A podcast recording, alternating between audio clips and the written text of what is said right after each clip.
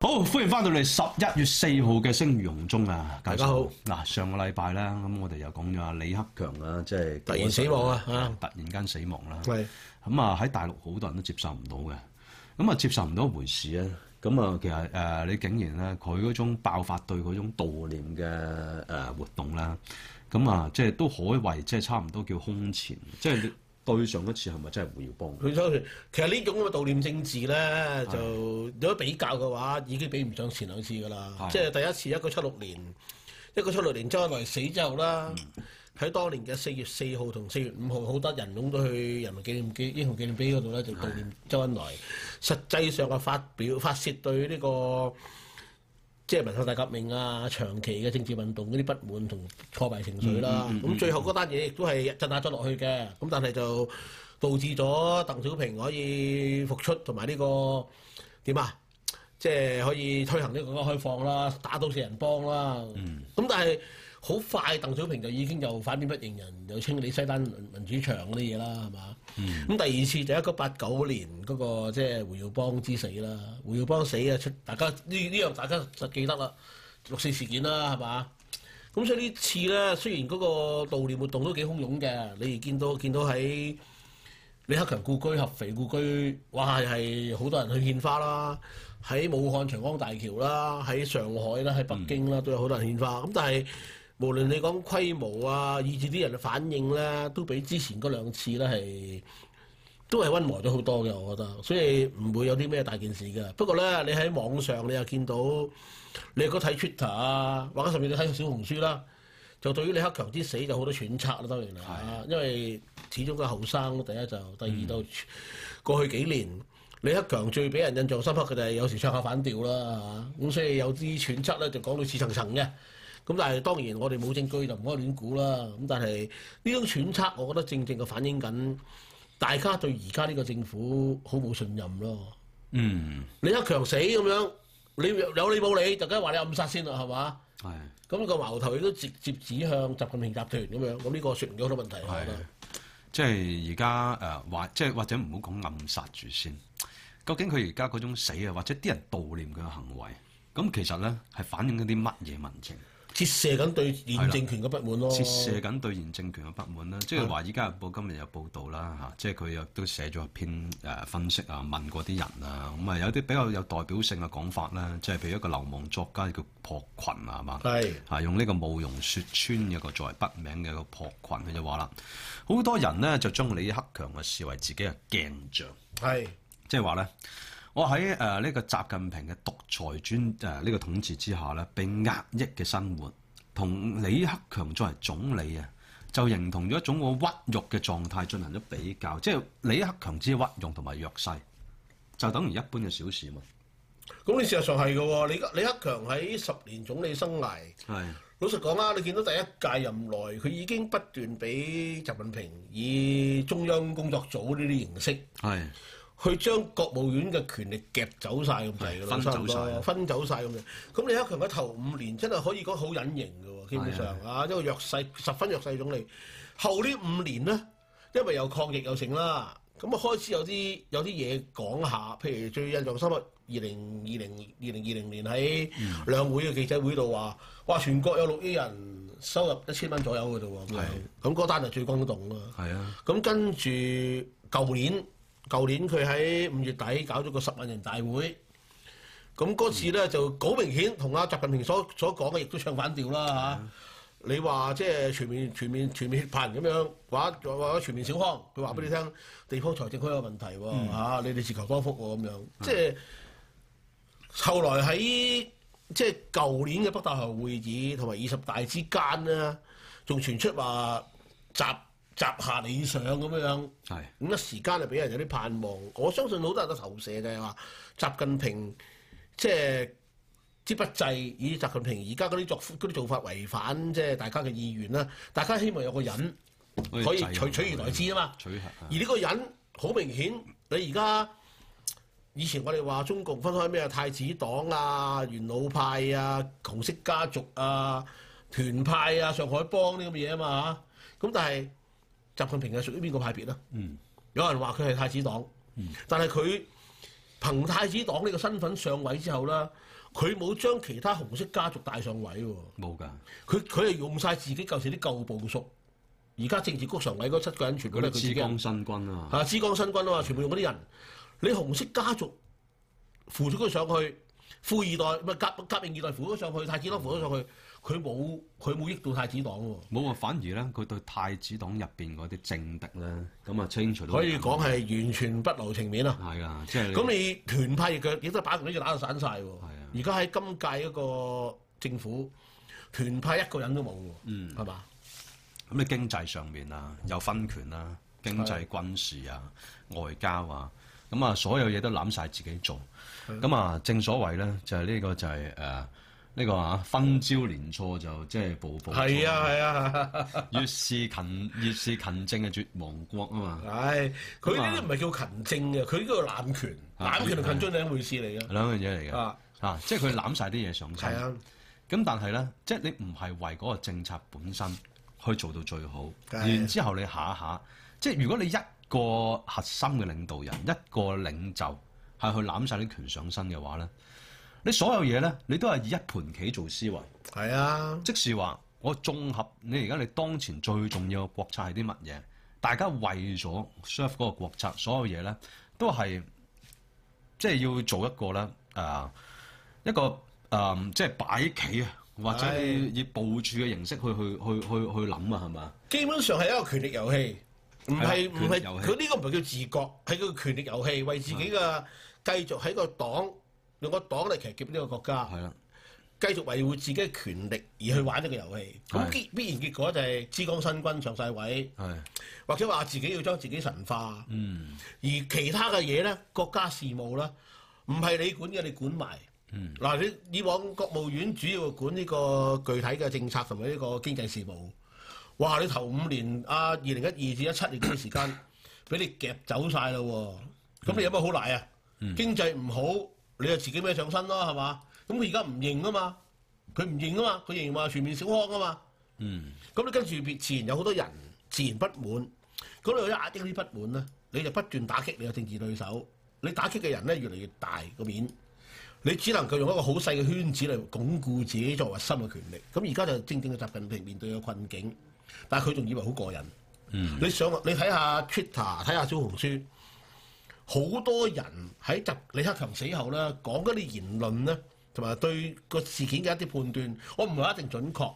而係佢哋嘅判斷背後嗰種心態好清楚嘅，簡單一個字，就真係好唔鋸你習近平咁玩法，簡單啫嘛，係嚇咁啊，即係雖然你話官媒啦嚇、啊你又對李克強嘅生平咧都好正面評價啦嚇、啊又話佢誒即係又勤又又勤儉啊嚇、然之後嗰個最好笑就係叫任勞任怨喎，唉，有冇情有有冇呢個權色醜聞呢樣嘢啦？勤勤懇懇、任勞任怨、光明磊落嗱呢啲嘢咧就其實就唔似係講一個領袖所講嘅評語咯，你諗下佢嗰個林副林文任啊、副告啊，出現啊，習近平嗰啲出現咗五次啊，係啊。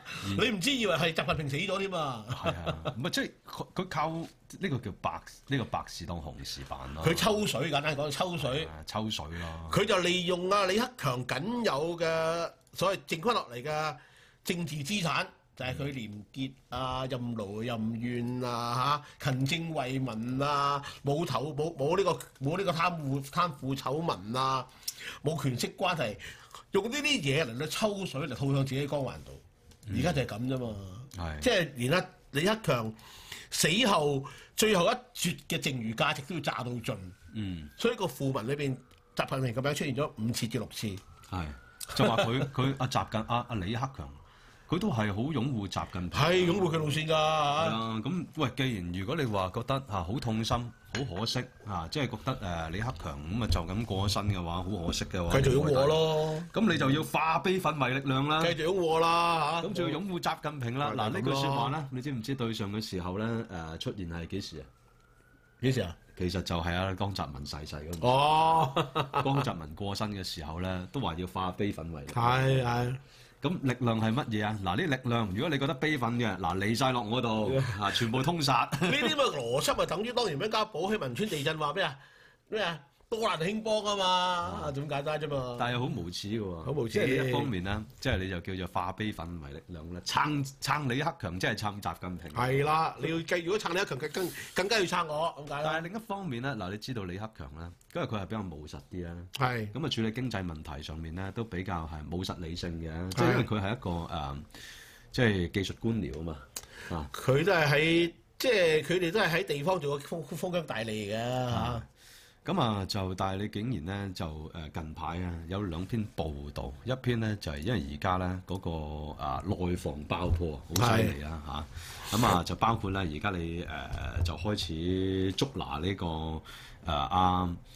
呢個咩啊？內房誒、嗯啊！你你而家淨係好似話萬達都好似話就就係爆緊啊越傳越多啦嚇、你恒大之後就碧桂園，碧桂園之後而家就話萬達都有事。萬達你知道特別喺一啲大城市、中市、中型城市以上嗰啲大起商場啊嘛，主要係嗱，許家印呢就被捕啦，係啦早知就被佢捕個啦。仔都拉埋啊，咁啊，仲要拉埋啦，就早早排仲要拉埋啦，中銀嗰啲即係放款俾佢嗰啲。係啊，因為因為好誇張嗰啲講法咩啊，一億嘅一億嘅貸款批一億俾佢，就有三千萬嘅回購喎、係啊，好誇 張。真係誇張啊真係啊！咁啊，亦都係《華爾街日報》啦，就亦都喺度講啦，就係話近排咧，阿阿習近平咧就覺得唔掂啊嚇，因嗯為而家咧即係嗰個內房咁樣爆落去啦，都唔掂啊，要諗計啊，喂，要要喺度揾一啲啦，可以指責嘅人喎，即係揾唔咩喎？揾人代罪做做代罪羔羊，係啦，咁啊，你恒大你揾咗許家印之後，咁唔夠㗎。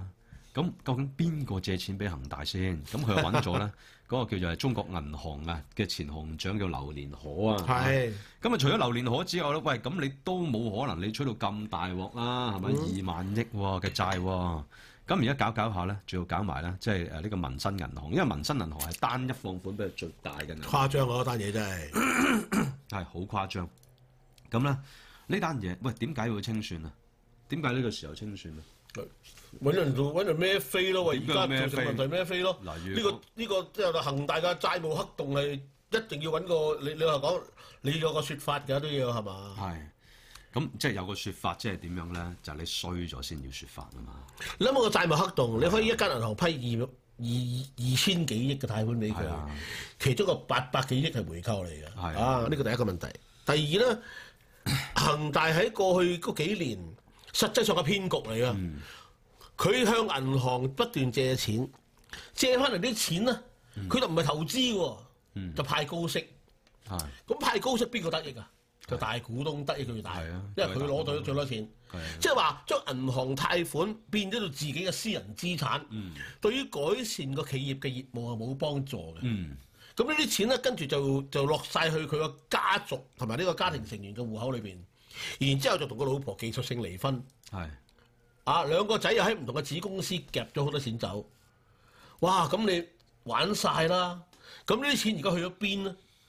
都未計得清楚。係總之佢有二萬幾億嘅債，我哋而家知道嚇，有好多已經到期嘅債務合約佢還唔到錢，呢個亦都係事實㗎啦。咁、嗯你咁你呢啲呢條數點計先？而家咪揾人孭飛咯要係揾人孭飛啊！嚇。咁而家咧，即係你搞一個富士康啊，跟住然之後嗰啲咩誒，除咗富士康之外咧，陸續爆煲嘅，你都有好多內房啦嚇。係咁啊，即係上個十禮大拜內房都爆煲啊！係啦，嗱，你除咗你要拉人之外啦，喂，你又又唔知咩人啊去寫啲文章啊，喂，甚至乎將呢隻鑊啊卸俾阿李克強咁，咁都得嘅喎。賴落死人度啊，永遠都係最易㗎佢啦。話咩？即係啊咪做嗱？你香港都有個叫 Boss m i 啊，有個叫咩進階一條咁嘅友啊，就話佢話諗起棚改貨幣貨幣化，令到咧即係呢一個呢、個理呢、個克強經濟學咧，搞到呢個內房泡沫爆破喎。揾嚟講啦，因為個概念嚟啫嘛，提咗出嚟之後根本都冇機會落實。嗯佢唔係話冇嘅，都有嘅。即係簡單啲嚟講，咩叫棚改貨幣化啦？政府收地，係你要賠誒、呃、賠樓，一係賠樓，一係賠錢。賠錢賠錢咧就叫棚改貨幣化。咁啊，佢嘅意思就係話咧，即係呢種理呢種概念就係話咧，正正就係話佢推棚改貨幣化，因為樓嘅供應少啊嘛，係啊，咁冇樓賠咪賠錢咯。咁賠錢俾你，咁就係話咯，好多人因為多咗錢啦，咁然之後咧，佢就係就炒亂買嘢，亂買嘢咯係啊亂買樓咯亂買樓啊！我心諗，如果佢收咗呢一層屋村，啲啲農村屋，佢賠得幾多錢俾你啊？好誇張㗎可以，因為當時嗰個泡沫吹到好大嗰陣時啦，啊，嗰啲村政府就運用自己權力啊去收樓、係收地、收樓，係而呢個發展商咧就同村政府即係所謂勾結，你你用權收樓，啊我就投資起樓。係將來賣到樓咧，就大家分錢，係即係咁啊嘛係。中間過程仲有啲貪污添，即係你向地方銀行係融資，啲錢落咗去邊，有回扣呢啲另一個問題啦。咁當時氣氛好嗰陣時啦，可以好誇張。我舉個例啊，我有個朋友佢喺中山有間祖屋，係其實唔係好大，當然兩層樓、兩層樓三連埋先有三層樓嗰啲祖屋。嗯幾年前仲係未爆煲之前咧，村政府向佢哋收樓啦，可以一間屋賠翻一間屋俾你，將來話到明賠翻一個單位俾你，一個單位啫噃，但係同嗱佢一間屋賠翻個單位俾你啦，呢、個係保證咗嘅。另外仲有現錢收喎，哦，借現錢收個現錢係可以以格以百萬計嘅喎八萬計，啊咁你話諗下點會唔同佢簽啊？嗯咁啊，政府用權嚟收樓，跟住佢佢用用錢嚟到攞到啲地之後，就諗住一定一定有有着數。但後尾發覺個市爆啦，因為有抗疫問題，嗯咪咪縮沙咯，係咪建材花水咯。係咁但係諗下，未縮沙之前 commit 咗嗰啲咁點啊？嗯嗰啲就係已經俾咗出去噶咯喎。咁、你而家將個問題就賴落啊？呢、個就係正正係李克強經濟學所講啦，啊棚改經濟啊，或者推動呢個發展，最緊要睇信貸信貸信貸額。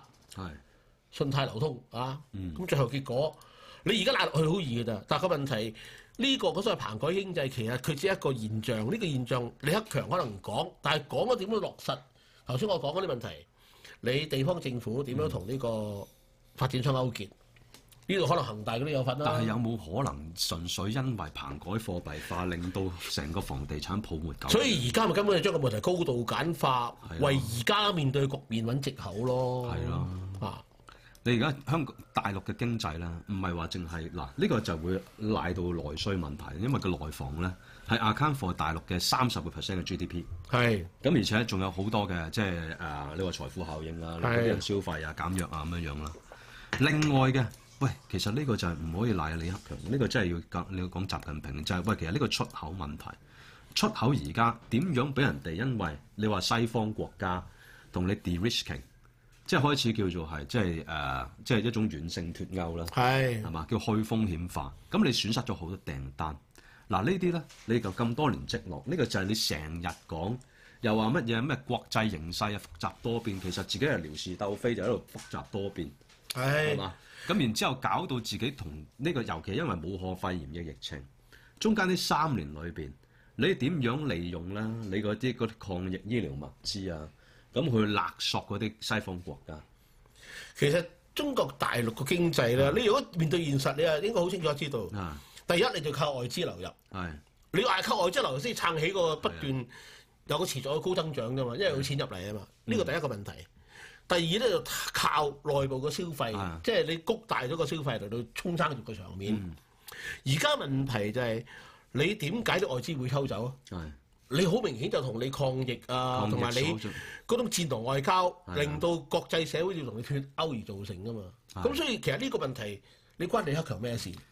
咪即係呢個就係商業牌政治打啊嘛。係啦，根本就係你成日即係將自己手裏邊嗰啲商業牌咧，即係嗰啲貿易牌咧，政治化啊嘛，係啦，係嘛？你嗰陣時點樣對澳洲？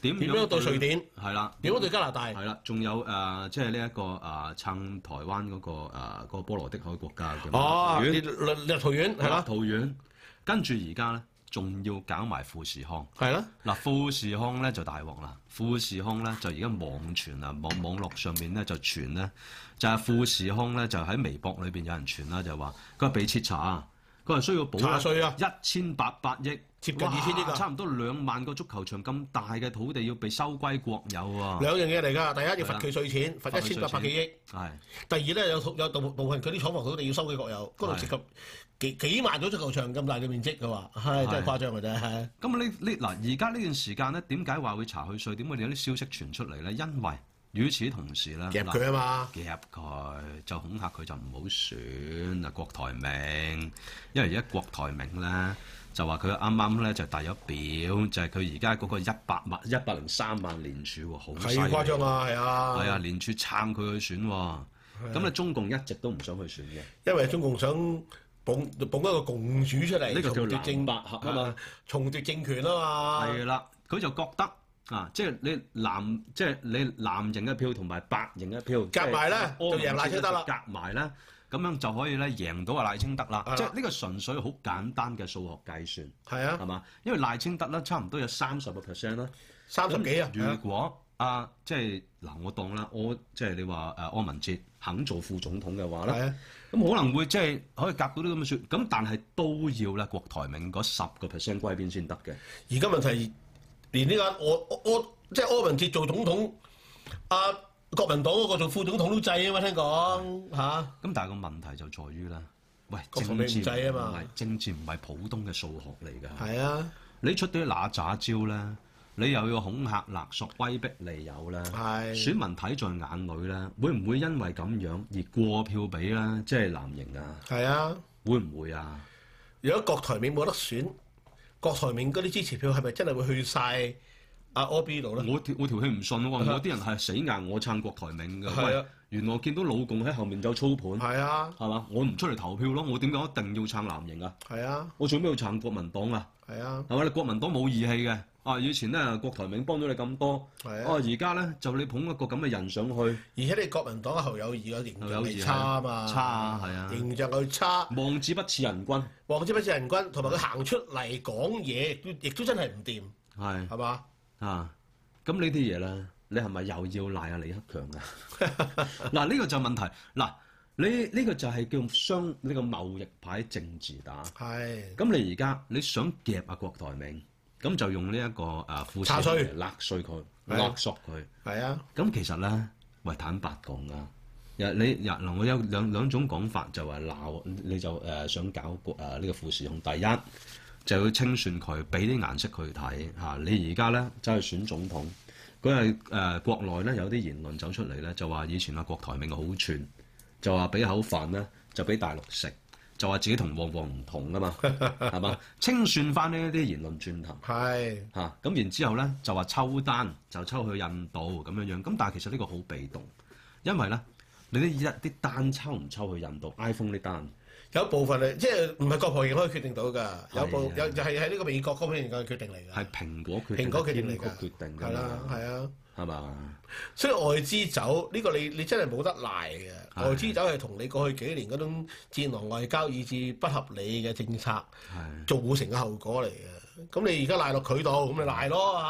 係啊，咁你仲夾佢，老實講啊，你就算夾佢都面對現實，郭台銘喺大陸嗰啲廠房同埋相關嘅生意啦，對於即係創造中國嘅外匯收入咧，只不過好高比例嘅。係你夾佢嗱，你就算就算佢真係暗啞底焗住俾二千億你做呢個罰款，就算俾你罰埋都好地，嗯，咁點咧？你咪快啲走令其佢實冇㗎，你而家你共產黨喂經濟唔掂啊，政治上面對台嘅政治上面失控。係跟住然之後就發爛渣。但係你發爛渣咧，你得一招牌嘅啫，就係、所有嘢都政治化。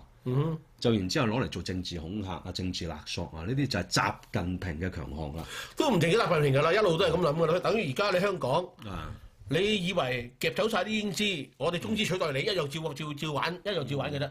但係發覺實實際上就唔玩係咁啊鬥爭嘛，啊嘛，即係你係咁啊雙嘛流牌玩鬥爭玩法啦，最後尾會揀揀玩死自己嘅。係啊，即係你而家咧，你就算你同中美關係，你話恢復翻幾好都好啊。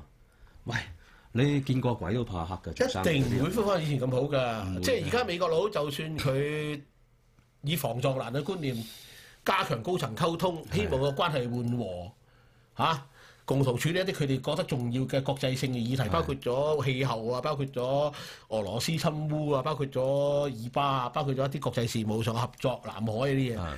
但係佢唔會去翻過往同你嗰種水乳交融嗰種關係嘅，因為佢唔信你啊嘛而家。嗱，即即係你係你係你係搞搞震，大家都知㗎啦嘛，係嘛？嗱，經濟唔好一回事啦。喂，咁然之後咧，你大陸人自己都覺得好唔安全。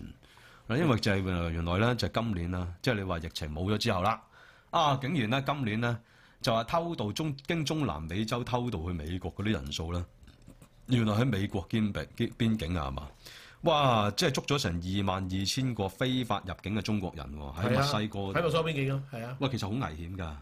你中南美洲入去係，係啊，即係好似啲動物大遷徙咁樣樣啦。你有冇見過啲國國 馬過河嗰啲國國馬？係啊，即係喺係咪肯亞裏面過河嗰啲國馬係啊咧，就俾嗰啲咩嗰啲鱷魚擔咗佢啊嘛。 係啊，係啊，喂，其實你行中南美洲去偷渡去中去去美國嗰啲人咧，都要經歷好大嘅風險㗎。其實國內有好多人人蛇啊係咧千方百計係入入境美國，就係唔想喺中國生活㗎嘛。係啊，即係而家你你最大問題就佢入咗美國之後，會唔會又支持翻共產黨呢個先係最最令人關心嘅地方啊嘛？係係係。咁但係即係點解要走啫？係啊，就係因為喂，即係民不聊生，而係啊且政治上面咧，你越嚟越收緊。係啊，做專嚴嘅一個中有中國人咧都好困難，係啊！係嘛？咁所以先至要走啫嘛。你而家喺小紅書咧，你見到有啲人仲係好盲目嘅，呢個都係事實嚟嘅。咁但係盲目得嚟，你如果睇翻睇翻 Twitter 咁樣，你 Twitter 啊即係嗰個好多中國人嗯喺中喺 Twitter 度玩中國玩玩 Twitter 嗰啲中國人啦，有好多係國內噶。啊其實佢哋對而家嗰種局面嗰種不滿情緒咧，好易睇到嘅，所以先至會有咁多。李克強死後會有咁多啊係咁有趣嘅揣測啫嘛，係嘛？即時咁樣咯。嗱，如果你話覺得悼念李克強係等於咧，即係宣發一種咧，誒折射一種不滿對政權情，嘅緒，甚至即係亦都等於叫做悼念自己啊。係嗱，李克強點解大點解死啊？就係、因為佢太弱勢。即係以前我哋就係聽過一個哲學家所講嘅 Edmund Burke 講噶嘛，係嘛？The rise of the evil is the for the good man to do nothing 啊嘛。係啊，冇錯。即係好人乜嘢都唔做嘅時候，咪任咪任由嗰啲邪惡嘅人，咪就係可以隻手遮天咯。係咁你中國人咧就係咁樣啦。你係嗱，你話而家你話對比之下，李克強就係一個咁嘅人咯。係有佢咧，有佢就係隻手遮天，然之後咧就企埋喺甲旁邊啊，即係呢一個叫做係助紂為虐啊，係嘛？李克強無疑喺第一屆任期，即係頭嗰五年咧，確實係你可以話佢冇乜還價之力。係嗱，佢有冇想話想抵抗我唔知啦，睇唔到啦。但係起碼你睇到還冇還價之力，係睇住佢嗰個國務院嘅權力啦，逐步逐步俾習近平夾走嘅。睇住佢向睇住佢隻手係㗎啊佢成為咗最弱勢總理，差唔多係嘛？到第二屆咧，佢就似乎有啲反撲嘅意志嘅。嗯最最經典例子就二零二零年喺兩會之後記者會裏邊講，哦啱啱習近平講完話全面小康、啊，全面脫貧人類奇蹟。佢話俾你聽唔係喎，有六千六億人收入得一千蚊到嘅咯喎咁樣。嗰次係最明顯一個好明顯反撲，跟住落嚟你見到佢啦。喺抗疫過程裏邊講咗好多反話，抗疫唔係唔重要，但係要顧全經濟。嗱，呢啲同阿習近平一直以嚟講，一定要動態清零係唔即同係嘅。頂心杉啦，頂心杉嚟㗎係啊到到舊年開嗰個十萬人大會更加清楚啦。係啊，咁當時甚甚至有人有啲幻想，啊，到到二十大可能即係可能啊，理想集下啊，嗱。全面反撲啊咁樣。所以即係我哋一開始講啦，就係、話日經咧嗰個中澤克二啊，佢喺二號嘅時候寫一篇文就係話啦，哦原來你話八月北大河會議點解啲元老就圍攻啊習近平？係有呢個傳聞，係啦，，阿曾慶紅咧就係即係佢代表一班元老去圍攻啊習近平，向佢表達不滿，就同佢咁講啦：，喂，如果你政治經濟再動亂落去啦，我哋成個黨咧會搞佢會玩完嘅，我哋遲早玩完嘅，係嘛？即係向佢咁樣發難，叫佢叫佢咧，喂，你醒定啲啦，係嘛？你但係你同佢習近平講醒定啲冇用嘅，其實係。嗯哼，佢係一個永遠唔會認錯嘅人嚟嘅，佢唔係會反省嘅人嚟嘅。邊個叫佢醒定啲咧？佢就會解決你嘅。係。係嘛其實呢個傳聞咧，你話喺北大會開會議，嗯話江話習習近平俾啲元老圍佢，哦譴責佢，甚至嘅即係批評佢啦。呢、個講法好早就已經喺 Twitter 啊，喺其他嘅平台都出現過㗎啦嗱，。不啊主過要一就路都其證實實唔喺到日。經先啦，係啦日經傳出嚟係啦啦，因為日經佢有份量咁啊，中澤乞咁嗯佢有啲估計以前就唔係好準嘅，呢、個都事實嚟㗎嚇。二啊，但係佢又有啲消息人士有啲睇陣時 係咁啦應該都有啲份量可信嘅人士啊，係就唔係一般人啊可以講到俾佢聽而令到佢報啊。係咁佢咁樣講嘅時候，嗱最重要嘅嗱有冇暗殺集，有冇暗殺啊啊啊李克強啊李克強，我哋永遠唔會知道嘅。但係佢咁樣講，即係亦都代表住咧，中共中南海入邊有啲元老相信呢種講法。嗯哼你知唔知相信呢種講法咧，其實就會打開咗個 Pandora box 噶咯，係啊，冇錯，即係話政治暗殺啦，呢、一個死呢呢、個咁樣嘅鐵落啦，呢、個咁嘅底線啦，你而家就等於打破咗啦。即係好肯定一點，李克強同阿習近平啦，肯定就唔係伙伴嚟嘅，啊，肯定唔係伙伴，肯定係對手嚟嘅。係呢個對手嘅位置咧，隨住即係抗疫嗰段時間開始啦，就越嚟越明顯。呢、個係真，呢、個真，呢、個即係從各種徵象你都可以確認呢一點噶啦。嗯個問題就係去到呢個階段，習近平用各種方式將團派壓到去連政治局委員都一個都冇，差唔多啊。咁佢大獲全勝啦，可以咁講。啊，咁佢而家李克強，即係你唔好理佢啦，總之佢死咗啦嗯嚇之後佢仲要將李克強剩下嘅光環往自己身上邊攬，所以先至會有出現喺訃文裏邊，佢個名出現咗六次呢啲咁荒謬嘅荒謬嘅結果啫嗯嘛嚇，仲扮晒悲傷走去走去靈堂吊唁啊嘛你有冇睇過表情啊？有我睇到一啲都嚇唔悲傷嘅喎，即係仲要好黑冷你塊面啦。靜正啊眼都唔望一望嘅喎。係對住阿李克強係。佢行過個遺體嗰陣時，叫佢望咗幾眼啦，我見到望咗佢幾。眼，但係我覺得有啲鄙鄙視樣嘅喎。點都好啦，咁就總之就叫戲叫做咗啦嚇，做得足唔足另一件事啦嚇，好好過唔去先啦，起碼係嘛係係啊？咁但係佢而家就喺富民又好乜都好啦，就將阿李克強嗰啲歌民都盡量往身上攬，啊，呢個好無恥嘅。即係叫做即係發死人財啦啊！但發係死同人財時間又向佢又又又叫佢孭只鑊喎。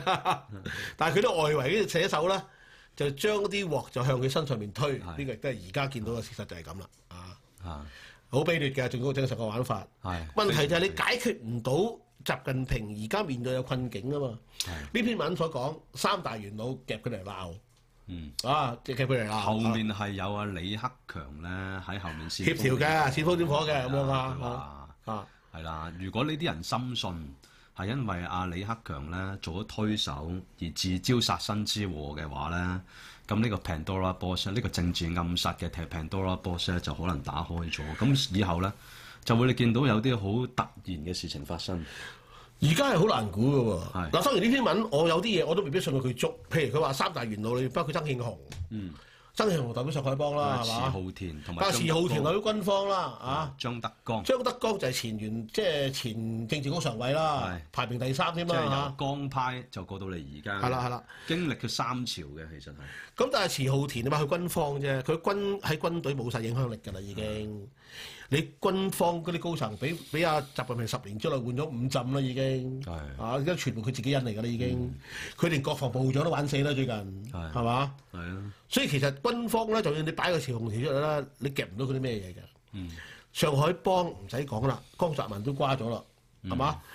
曾慶紅大管家嚟噶嘛，當然佢好有影響力，但係佢而家咁嘅年紀，佢都唔會同阿習近平過唔去啦，係嘛、所以佢篇文所講三大元老夾佢咧，就算係真嘅，我覺得個作用都唔會好大。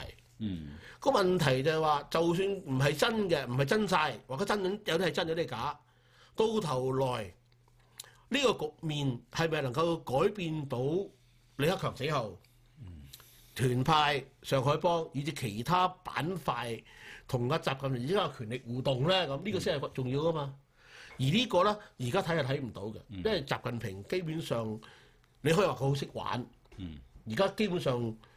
喺政治高層，邊個唔係佢嘅人啫？嗯全部都係佢嘅人。係個問題就係佢將啲責任向，將啲問題向其他人推，大家大家大家同唔同意，大家冇啊大家收唔收貨啫嘛。你如果有留意小紅書，有留意留意 Twitter 嘅話，你就知道大家唔收貨，唔收貨嘅。唔收貨嘅人有啲咪走佬咯。你頭先講過，走走去美國咯。嗯有啲人咪繼續用用各種機會去污名化你咯，所以先至有集李克強俾暗殺呢啲咁嘅傳聞啫嘛。係。咁啊好啦，我哋今日嘅時間差唔多啦，下個禮拜翻嚟再見啦。好拜拜拜拜。